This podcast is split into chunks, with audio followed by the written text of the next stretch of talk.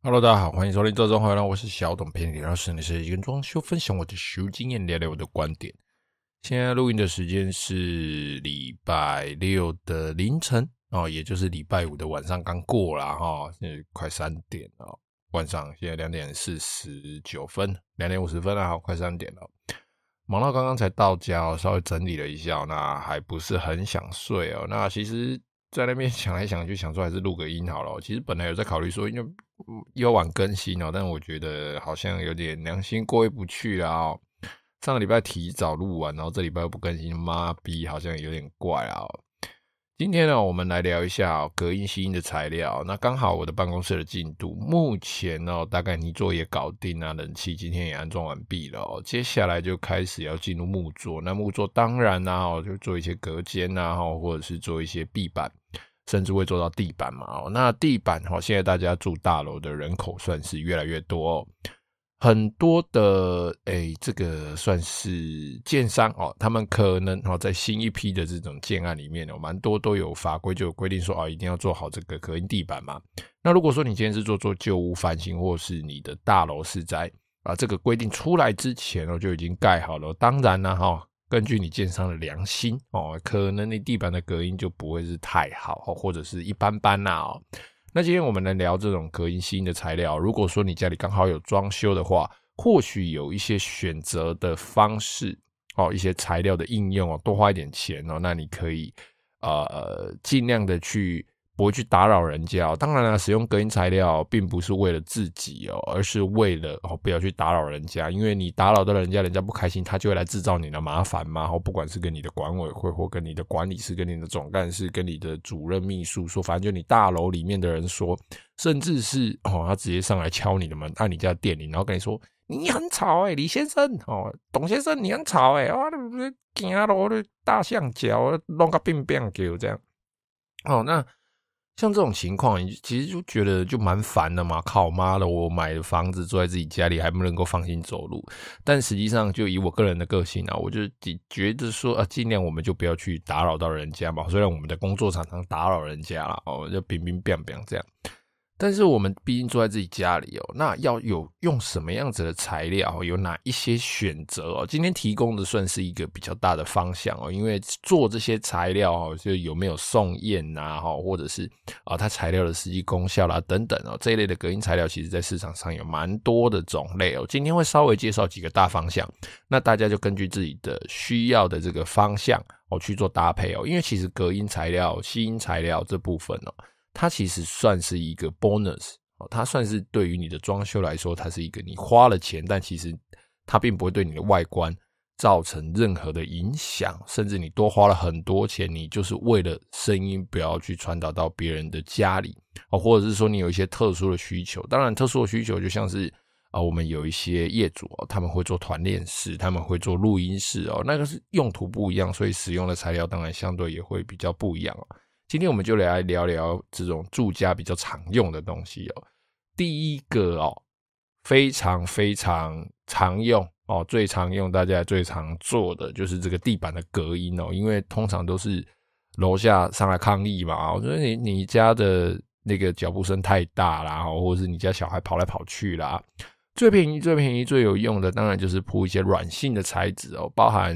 那个叫什么来着？什么垫啊？猫咪会咬的那个什么垫？长得像巧克力的巧拼垫啊，巧拼垫哦，像巧拼垫这种东西哦，它算是一个呃 CP 值很高的一种材料哦。当然哦，它针对的是在一定程度的这种脚步声哦。你当然轻轻走，或者是你正常走路哦，它比较不会有那种撞击脚步声哦。哦，这边顺顺带提一下啊，我们一般来说，你会传导到传导到楼下，造成楼下的这个声音影响的哦，大概会有两种声音哦。一种就是本身你走路哦，这个拖鞋哦，或者是你的脚所发出的这个摩擦的声音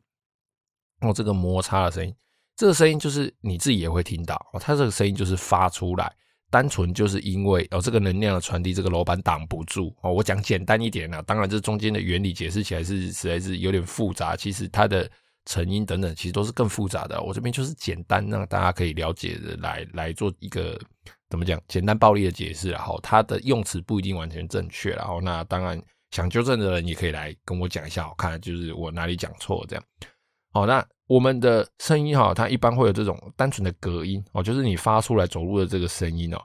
会有一个哦，你发出来这个声音，它会把它隔掉的哦，这个算是一般的呃，怎么讲？一般的噪音哦。那另外一个哦，在地板方面，他们会做一个区隔的，就是撞击后产生的声音，比如说东西掉到地上，哐哦，那。它这个声音掉下去之后，这个能量先传达到楼板，然后再从楼板直接透到楼下传出来的这个声音，这是撞击后产生的声响。一般来说，地板的隔音垫哦，大致上会比较注重这两个项目哦。那第一个发出声音的项目，现在如果说一些有送验的隔音垫哦，有一些都能够挡到十八、十九 dB，或者是啊挡到二十 dB，这都是可以的。那撞击后的声音哦，那个更加的。啊、我觉得更加的需要，因为大部分发出来很恼人的噪音，大部分都是撞击，比如说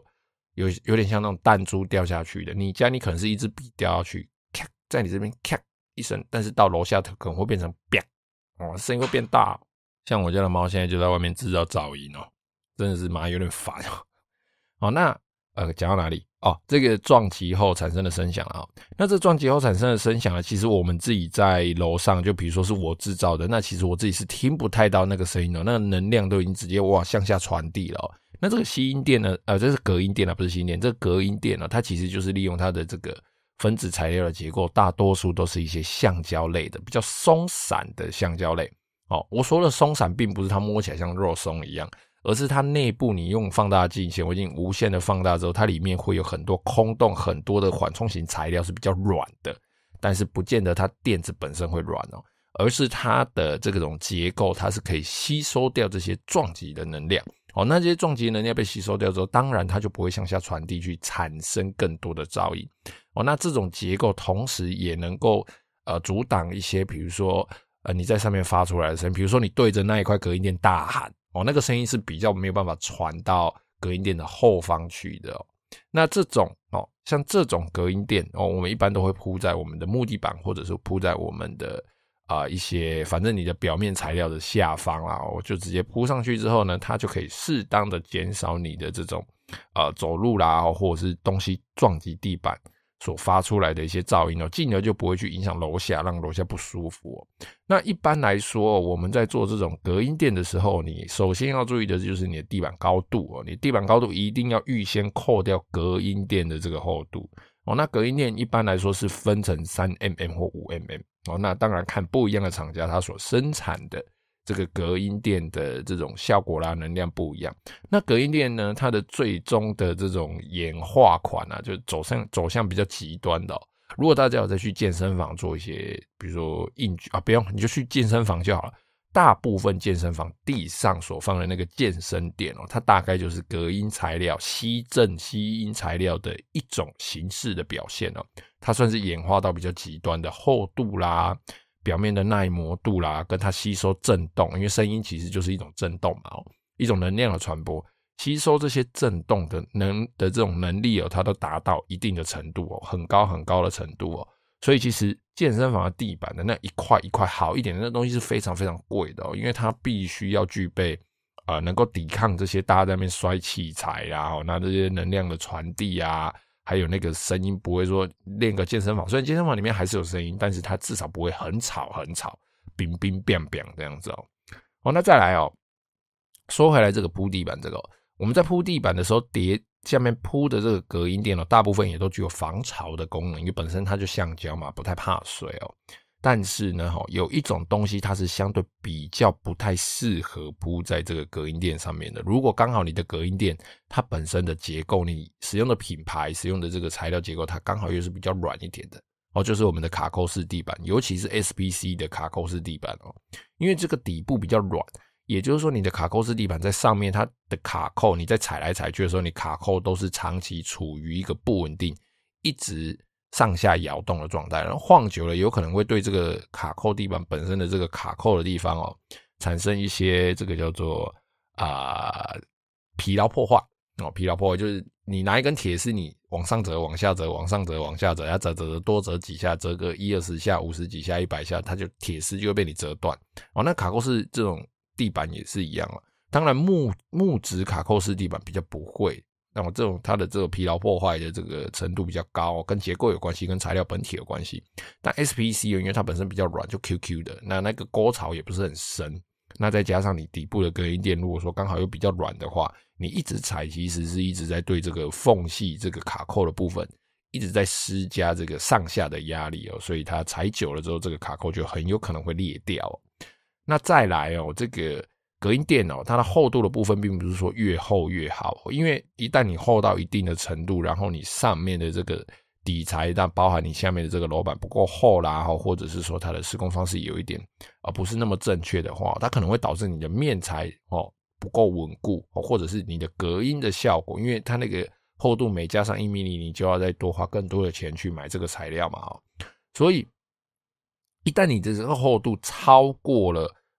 诶一个值之后，一个一个一一个峰值之后，其实你多花的每一块钱，它就不见得能够为你达到。跟前面哦，在某种厚度所能够啊怎么讲，所能够减低的这种声音的这种能量的传递的这种吸收，因为并不是越厚越好了。简单这样讲的，靠腰刚刚讲了一大堆。简单来说，就是这个隔音垫并不是越厚越好。你可以去询问你的厂商哦，因为一般来说这种隔音垫哦，它都是需要送验的哦，包含它会有一些防火的性能检测啊。那当然它本身的这种这种隔音的性能的检测。那你可以去问他哦，你要铺什么样子的地板，他就会推荐给你你的这种地板，它最 CP 值最高，也就是它的厚度是最刚好，然后它吸收的能力刚好在那个点是最强的的这种材料给你。那你到时候再请你的地板的厂商一起施工哦。那再来哦，墙壁里面哦，一般我们在墙壁里面做的所谓的这个隔音，隔音其实就是阻挡声音传出去啦。我刚刚忘记说了哦，那。阻挡声音传出去的方式哦，一般来说墙壁里面大概有两种哦。那我们现在所做的这种新隔间表面的这个石膏板，或者是这个这个西装盖板哦，其实它本身也是一个不错的隔音材料。那这个墙壁里面，如果说你要弄的话，大家最常听到的就是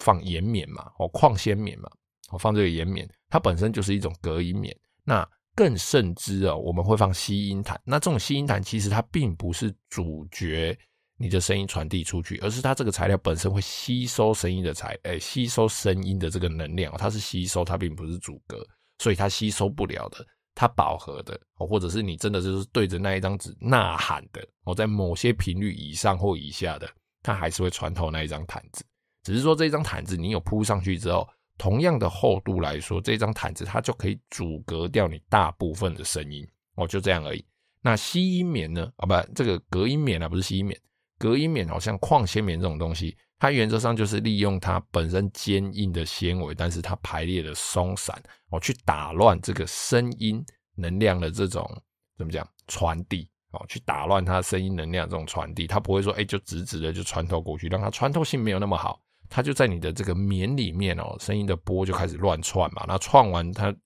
波的传递就是这种能量的传递，就是它传的越远哦，它反射的越多，是它能量就越弱。久而久之，好，它反在里面反射了无数次之后，它就比较没有办法传递到这个墙壁外哦。所以一般我们墙壁内就是贴着吸音毯，那做个隔音棉哦，这样子就非常非常强大了。那如果说有一些录音需求的，甚至是会做一些，比如说有一些发烧友哦，那我们会听音响，会听音乐，那需要有极强大的吸收回声的功能，或者是像现在 Podcast 非常流行嘛，哦，那我们在做这个 Podcast 的房间哦，那我们不希望有太大的回声。我们在墙壁上还会做一些阻隔回声的一些配置哦，比如说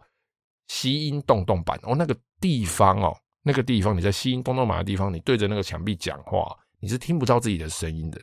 你讲话要变得非常非常的用力哦，因为那个声音到墙壁之后，它就被墙壁吸掉了，你完全听不到自己讲话的声音。你讲话超用力，你才会听到一点点，你会觉得自己好像今天讲话要特别用力，喉咙特别不舒服这样哦，或者是说。我们会在墙壁上做很多凹凸、凹凸的不一样的造型，非常的密制的造型，或者说做一些尖塔、做一些圆弧、一颗一颗的半球形的那一些做法，其实都是为了要让声音的这个呃回声的传播不要这么直接，让它在这个空间里面哦，就是分散它的能量的反射哦，让这个声音不会直接打回来哦，然后让我的麦克风去录到我的回声哦。那再来哦，天花板里面有的时候我们也会放隔音棉哦，那隔音棉还有另外一个好处，通常它的保温性都会比较好一点哦，因为它是矿纤，它是玻璃纤维，或者是它是其他的这种隔音类的材料，它都会兼具一定的保温效果。然后这题外话，那天花板里面我们也都会放隔音棉。那不知道大家有没有经验？如果说你有在外面租屋的话，有的时候你的墙壁明明就是砖头墙了，诶，这个天花板是轻钢架天花板，你他妈都可以听到隔壁在说什么哦，那就是因为你的天花板上面可能是相通的，所以它就会那个能量就会经由上面的空气传递到你的房间来。这个时候你要么就是把那一道墙堵起来，要么你就是在你的天花板上面放隔音棉哦。通常你放这个吸音棉、隔音棉，你不要放那种黑色棉花的哦，那种那种比较。偏向于它是呃阻挡回声哦，然后跟让你的声音减低，它吸收能量的这种效果比较没有那么强哦。要放的话，还是建议放这种呃矿物棉。但是矿物棉哦，因为它的这个毒也不算毒性啊，就它的物理性质，它是会有很多细小的碎屑的哦，所以一般人在放哦，可能它会对你的身体或者是你皮肤造成一些伤害。我建议还是找专业的人员来帮你施作。那你就把它放在你的天花板里面。那如果你刚好是轻钢架天花板的话，你就把板子翻开，把棉放进去，再把板子盖起来就好了。然后那个板子呢，如果说你是选择石膏板哦，就是最传统、最传统那种轻钢架的那种石膏板，上面有一个洞一个洞，或一条一条像小虫的那一种，哦，那种板子本身也具有一定的吸音功能哦。但是你上面还是要把棉花铺满。哦，一定要把这个隔音棉铺满哦，不然哦，它在板子跟板子放的那个骨头中间有那个空隙哦，其实那声音都刚好就是从那个空隙传出去哦。如果说你的板子有办法完全的怎么讲啊呃交叠的话，如果你板子有办法交叠的话，其实那个声音也都会减少一点。那我们一般来说，声音的传递还有一个就是门缝哦。如果说你的门缝的气密有做好，就是门这旁边有这个橡胶条，不是毛刷条，是橡胶条。有这个橡胶条的话，这声音的传递也会相对变得比较弱一点哦，空气没办法帮它传播进来了，剩下它只能够通过这些固体。那如果说这些固体，比如说门，比如说墙壁，刚好不是它能量传递的这个比较良好的介质的话，它在传递的过程中，它能量就会减低哦，甚至传到你的房间里面，你根本就听不清楚，甚至听不到。外面的声音哦，那再来还有一个哦，也是隔音相当好的材料，而且我们蛮常在装修里面会用到的，就是玻璃哦。那玻璃因为它材质比较硬，它密度非常非常的高，所以常常我们在做一些啊，这个书房好了哦，客厅后面常常会做一个书房这种格局嘛哈。客厅沙发后面的这个书房玻璃一放上去，门一关起来之后，哎，书房里面会变得安静很多，至少。百分之八十，我认为啊，我就是那种对比的吵闹的程度，音量大概至少降低了一个百分之八十哦。那是因为玻璃本身哦，它对于声音的这个反射，或者是说它让声音的这个能量，其实变得非常非常的不好传达啊、不不好传递啊。那如果说你的玻璃越厚哦，甚至有的会特别做隔音玻璃。什么是隔音玻璃？就是两片玻璃夹起来，中间的空隙还抽真空哦，但就就等于是。我这个能量几乎没有办法透过这个玻璃传过来了。声音传递的这个能量需要介质，那一般我们在讲话传递的这个介质就是空气嘛，哦，震动然后传到我们的耳朵里面。那当你的玻璃本身就是一个良好的阻挡这个能量的材料的时候，剩余的能量传诶、穿透之后，它在第一层玻璃跟第二层玻璃中间这个抽真空的地方，它没有任何空气，几乎没有任何空气。可以再做第二次的传播，传播到第二片玻璃上。那第二片玻璃又会再挡它一次哦，那就造成连这个双层玻璃抽真空的这种这种效果，就造成你外面的声音非常难以传达到里面。当然，它的造价很高哦。那有的时候我们在做一些比较特别的，比如说玻璃会议室哦，它的玻璃里面的那一层玻璃还是通电玻璃哦，按下开关之后就会变雾的这一种。哦，像是这种做法，这种地方。他就非常非常的要求说，哎，他隔音一定要好，哦，不想要开会的时候一些商业机密让人家知道嘛，哦，所以我们的隔音材料其实非常非常非常多种。那今天算是简单聊一下，因为时间也晚了，随便讲一讲哦，然后讲的这个怎么讲，有点有点零碎，然后也是讲了二十分钟哦，有点累了哦。好了，那关于隔音的材料，我们今天就聊到这边哦。那有任何问题哦，欢迎加入我的 IG 或是脸书搜寻这种，然后私讯我，也可以在 Apple Podcast 下面留下你的留言哦。今天就先这样子啊，谢谢各位的收听，拜拜。